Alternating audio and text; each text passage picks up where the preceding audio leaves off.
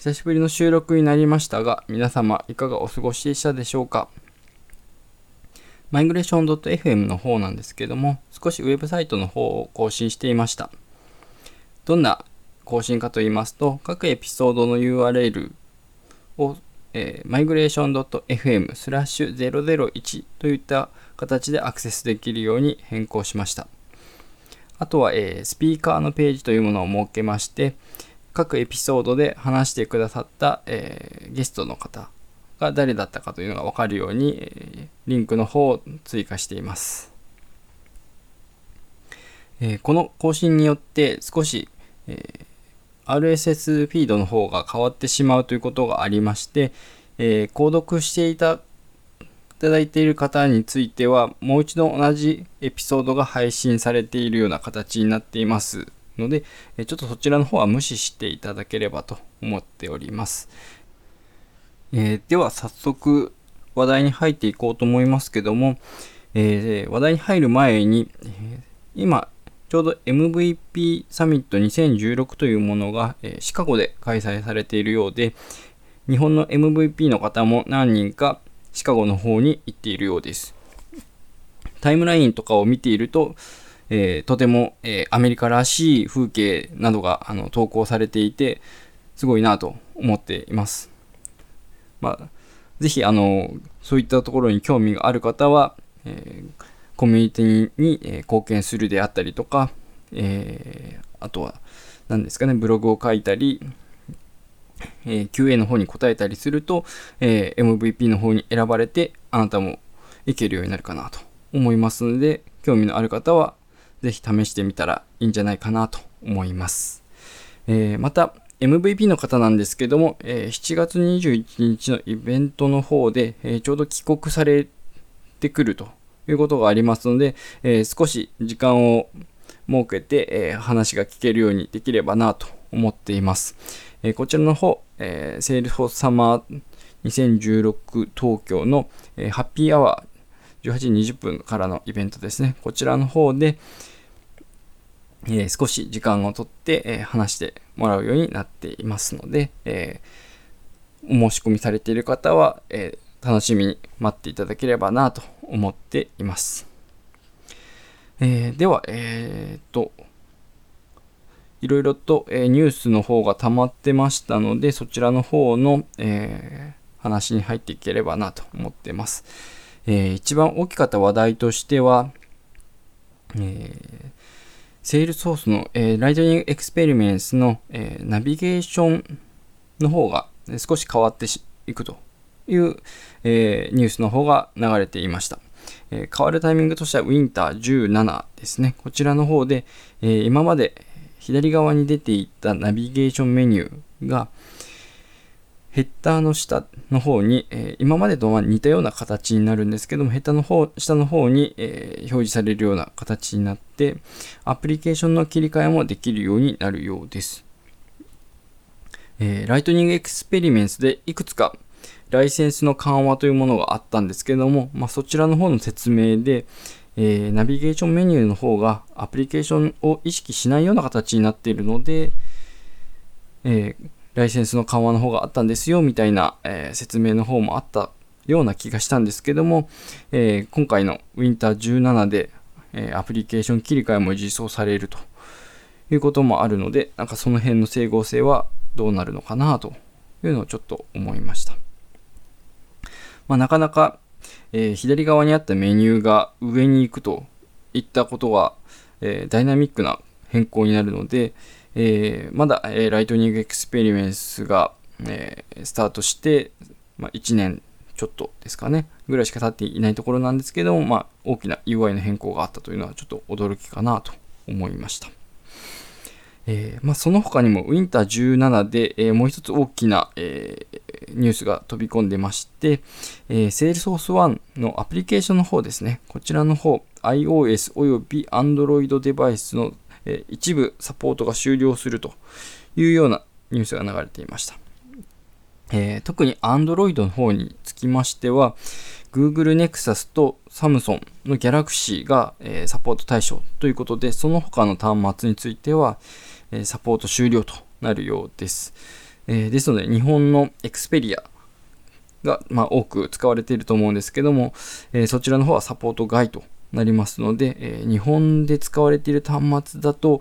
えー、iOS の方ではなければ、ほぼ、えサポートされている端末を使われている方はいなくなってしまうのかなというふうに思いました。まあ、これ、え先週ぐらい流れていたニュースなので、え結構いろいろと騒ぎになってたりしないのかなというふうに思います。え、また、えー、ウィンター17あたりの情報も入ってくれば、えー、随時お話ししていければなと思っています。えー、他に、えー、ニュースとしては、ヘルクの方でいくつかニュースの方が流れていました。えー、まず1つ目は、えヘロクチームズというのが追加になりましたよというニュースがあったんですけども、ヘロクチームズの方が、えまヘロクでチーム開発をするときに便利な機能がついたものになりますというものなんですけども、えー、ごユーザーまで無料で使えるよとなってはいるんですけども、実は無料代のがないので、えー、ヘロクチームズを完璧に無料で使うというのがなかなかできないんじゃないかといったところの罠に引っかかって少し課金されていたような人もいたようです。あとはですね、えっ、ー、と、ヘロクパートナーアップショーケースというのが、えー、サイトが公開されているようで、そちらの方で、えー、パートナーが作ったヘロクアプリケーションが、まどういったものがありますよというのが見れるようになっているようなサイトがあるようです。えー、私の方があんまりヘロクに触らないのであれなんですけども、えー、Deploy to ヘロクというヘロクへのデプロイボタンがついてたりとかするので、えー、そこのページからボタン一発でデプロイができて、いろいろと試してみることができるようになっているようです。えー、まあ、海外の企業のものが大半なんですけども、いろいろと、えー、数が揃っているので、え、こちらの方も眺めてみると面白いかもしれないなと思いました。はい。えー、ではですね、あとは、えー、えー、っとですね、Salesforce Developers Info の方の更新を、ま、毎回追ってるんですけども、そちらの方も少し溜まってきているので、えー、消化の方をしたいと思います。え、まず、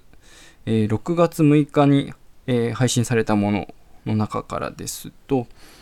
えーとまあ、ニュース系としては AWS 推奨インフラクラウドベンダーに、えー、セールソースの動きに見る5つの要点の ZDNet Japan のニュースであったり、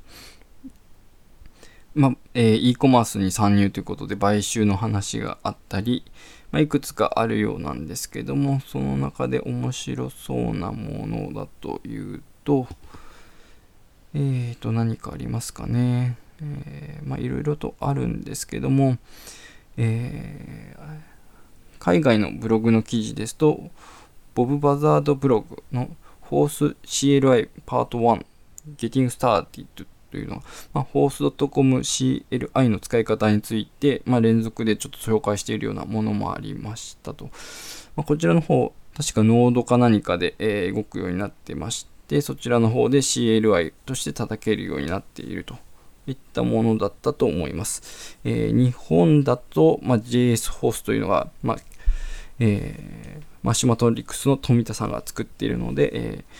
有力なツールなんですけれども、海外では、まあ、ホースドットコム CLI といったものも使われているようです。えーと、あとは、まあ、こんな、あとは、まあ、いくつか、えー、面白そうなものもあるので、えー、眺めてもらえばなと思います。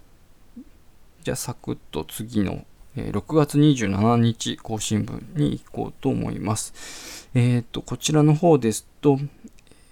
ちょうど、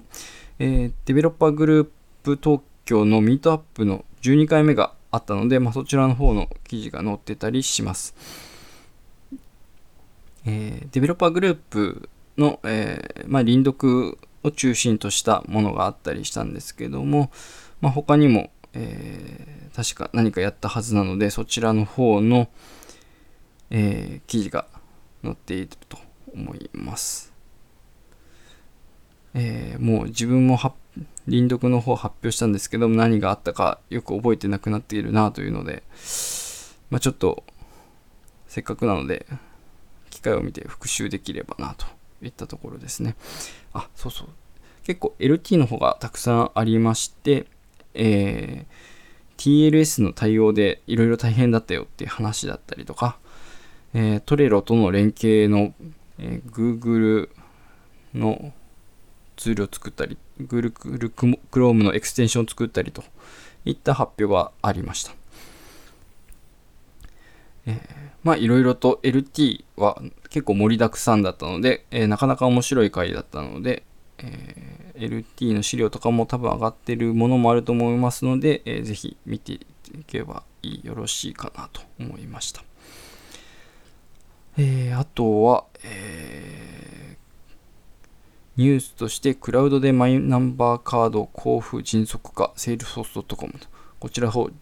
セールソース .com 社が得意の、えー、自治体向けのシステムとして、え、マイナンバー交付予約システムの販売を開始したといったニュースが流れているようです。そうですね。あとは、えーまあ、前回からの引き続きの部分もあるんですけど、割と、えー、ライトニングコンポーネントじゃないですね。 Lightning Design System を、えー、使うための JS ライブラリというのがいくつか出ているようで、え、こちらの方にも載っています。え、っと、まあ、 React であれば、えー、 React、 Lightning Design System であったり、Angular、Dart といったものでの、まあ、実装があったりするので、えー、まあ、この辺も見てみると、えー、なかなか最新の Web の技術と、えー、セールソースを組み合わせた、え、開発の方法というのが見えてきて面白いかもしれないなと思ってます。え、あとはトレイルヘッヘッド X ですかね。こちらの方が、えー、アメリカの方で開催されまして、そちらの方のスライドが公開されたよというのが記事が載っています。えー、こちらの方開発者のイベントなので、なかなか面白い発表もあったはずなので、えー、一度目を通してみると面白いのかなと思います。ちょっと私の方、いろいろあって目が通せてないんですけども、えー、まあ、今度時間があったら目を通していきたいなと思います。えー、っと、えー、6月27日の回はまあそんな感じです。えー、で、え、最後に7月12日の回、え、こちらの方で話があるのは、えー、セールソースとマイクロソフトライトニング4アウトルックを提供開始と。えー、こちら、えー、提携が進んでからいろいろと、えー、進んでいる話があって、え今回はライトニングの、えアウトルック対応ということがされていたようです。まあ、他にも、えいろいろとあるので、まあ、そちらの方の提携もいろいろ進んでいくと、まあ、面白いことが起きるのかなというのは思いつつ、えー、マイクロソフトの持っているダイナミクスとかどうなっていくのかなというのが、まあ、不思議に思ってます。あとは IT 苦手な現場のプロが表変、セールソースの入力めんどすぎる。そんなゲーム現場を変えたボットくん。えー、IT メディアエンタープライズのニュースですね。こちらの方、ボットを使ってセールソースへ入力していくようなことをやってるような記事ですね。えーコミーティングさんのボットドックの、えー、事例紹介になるようです。まあ、こういった、えー、最近ボットも流行っているので、まあ、そちらへの対応というのも、まあ、いろいろ進んでいるようですね。まあ、セールソース以外でというところが結構大きなところな流れがあるんですけども、まあ、セールスソースも負けずに、まあ、そういった事例の方が出ているといったことになってます。えー、あとはですね、そうですね、えー、Azure Machine Learning を使って Salesforce の商談をクラスタリングとか、まあ、こういった機械学習ネタがあったりとか、なかなか面白いなといったところなんですけども、まあ、Salesforce もまあ、そういったところのエンジンを持っていると思うので、ぜひ公開して使えるようにしていただけると、えー、Salesforce ネイティブでいろいろできるので、まあ、さらにこうやプレイヤーの方が増えていくのかなと思います。うん、まあ、そんな感じですかね。えっ、と、まあ、そんな感じで、えっ、と、少し話してきたんですけども、えっ、と、今日はこの辺で終わろうかなと思います。えっ、と、えー、今回はマイグレーション .fm エピソード3になります。えー、ご意見、ご感想、ご要望は、マイグレーション FM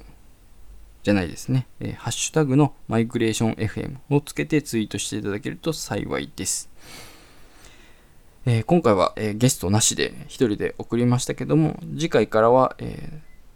どなたか、えゲストの方をお呼びして、え話をしていければなと思っております。えではまた近いうちに。